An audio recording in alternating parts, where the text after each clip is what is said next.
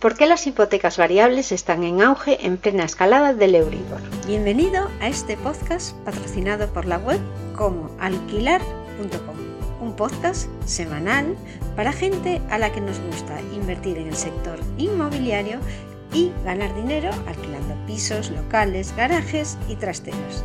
Si todavía no estás alquilando tus propiedades por tu cuenta, deja de pagar comisiones a intermediarios y aprende en unas pocas horas a gestionar tú mismo los contratos de alquiler.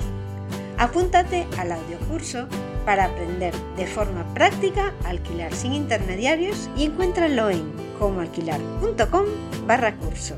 ¿Qué conseguirás con este curso? Evitarás pagar comisiones a las inmobiliarias por alquilar tu propiedad, podrás seleccionar tú mismo a tu futuro inquilino, aprenderás a conseguir inquilinos de forma rápida y de forma gratuita, recibirás los documentos necesarios para formalizar el contrato, aprenderás cómo evitar los impagos y los inquilinos morosos. Es un curso en formato audio y con material descargable para que no pierdas el tiempo mientras te formas. Te muestro en él, de forma práctica, todos los pasos que sigo para alquilar una vivienda. Al registrarte, pasas a formar parte de nuestra comunidad de propietarios que alquilan pisos. Por último, y lo mejor, estaré disponible para los alumnos del curso en el correo electrónico durante los tres primeros meses desde la fecha de registro. Soporte gratuito durante tres meses. Si alquilar un piso por tu cuenta es tu interés en este momento, has llegado al lugar en el que aprenderás cómo alquilar tu vivienda sin intermediarios y sin miedo a impagos. Y sin más, empezamos el programa de hoy. Este miércoles 25 de enero del 2023 nos dicen que solo en noviembre se constituyeron 39.304 hipotecas sobre viviendas, de las cuales el 65,4% fueron de tipo fijo y el 34,6% de tipo variable. Estas últimas están en auge, a pesar de que el Euribor se ha disparado a su nivel más alto desde el pinchazo de la burbuja inmobiliaria. La estrategia de las entidades financieras y la expectativa del fin de las subidas en los tipos de interés se encuentran detrás de esta aparente contradicción.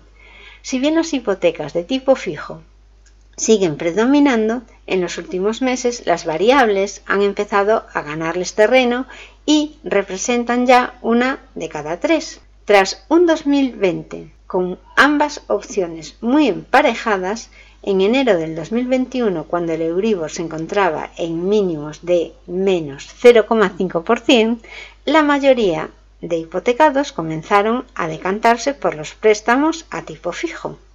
Esta tendencia tocó techo en julio de 2022, mes en el que 3 de cada 4 hipotecas eran a tipo fijo. Desde entonces, la proporción ha comenzado a invertirse y se ha reducido 10 puntos en tan solo 4 meses.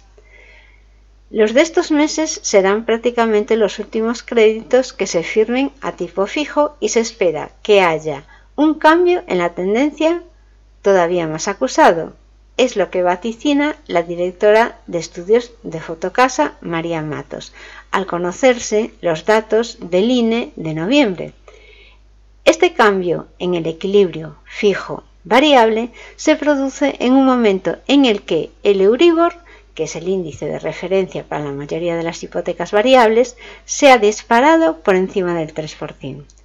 La escalada es especialmente pronunciada si se tiene en cuenta que durante los tres primeros meses de 2022 el indicador se mantuvo en negativo y que no franqueaba la barrera del 0% desde 2016.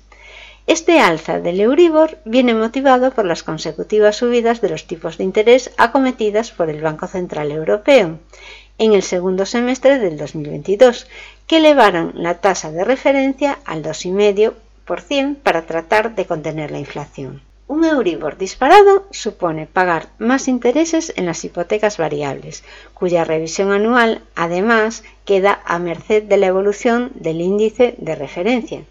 Sin embargo, esta opción está ganando peso debido a la estrategia de las entidades financieras de endurecer las hipotecas fijas y ofrecer variables más competitivas.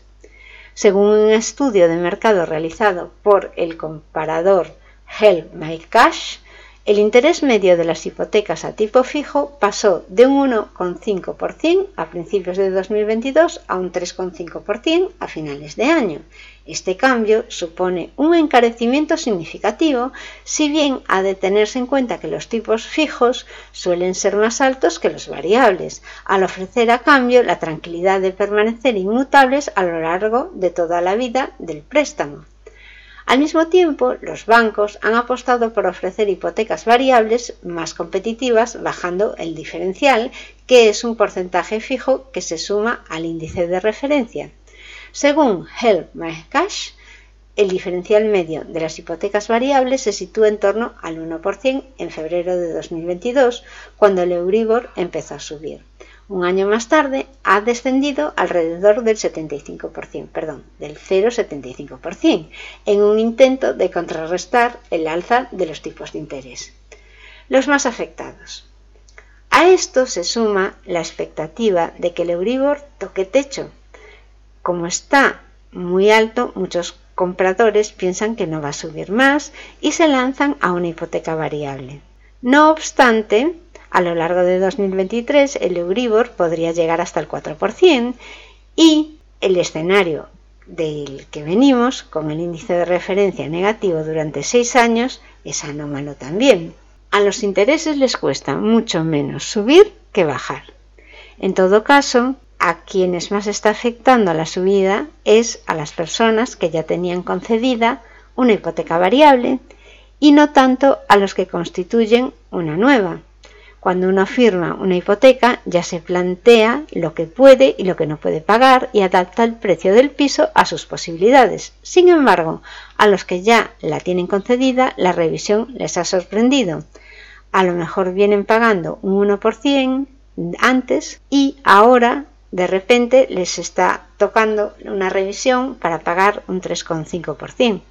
En este sentido, más allá de las nuevas firmas de hipotecas, en noviembre del 2022, 10.760 hipotecados cambiaron las condiciones de sus préstamos según los datos del INE. De este total, el 34,8% fueron modificaciones en los tipos de interés, que provocó que el porcentaje de las hipotecas fijas aumentara del 16,3 al 51,2%, mientras que el de las variables disminuyó del 87,7% al 47%. Las hipotecas fijas siempre tendrán la tranquilidad de que vas a pagar un tipo más alto pero sin sobresaltos, porque ¿quién dice que no van a volver a subir los intereses dentro de un tiempo?